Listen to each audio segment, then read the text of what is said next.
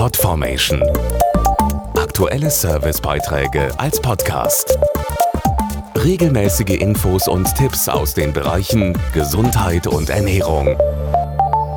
Vom 26. April bis zum 2. Mai findet die Europäische Impfwoche statt, ausgerichtet von der Weltgesundheitsorganisation WHO. Sie will darüber informieren, wie wichtig Impfungen für die Gesundheit jedes Einzelnen, aber auch für eine ganze Gesellschaft sind. Denn teilweise gibt es große Lücken bei bestimmten Erkrankungen.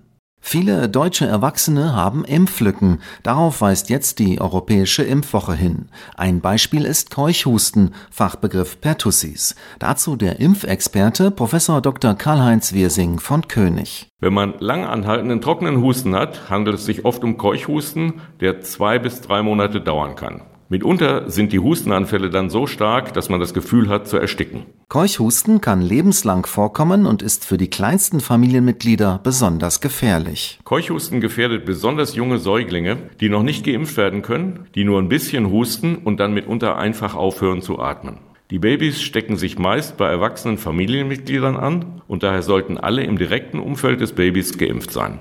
Ein Check des Impfpasses beim nächsten Arztbesuch hilft also, nicht nur Impflücken zu schließen, sondern auch sich selbst zu schützen. Podformation.de Aktuelle Servicebeiträge als Podcast.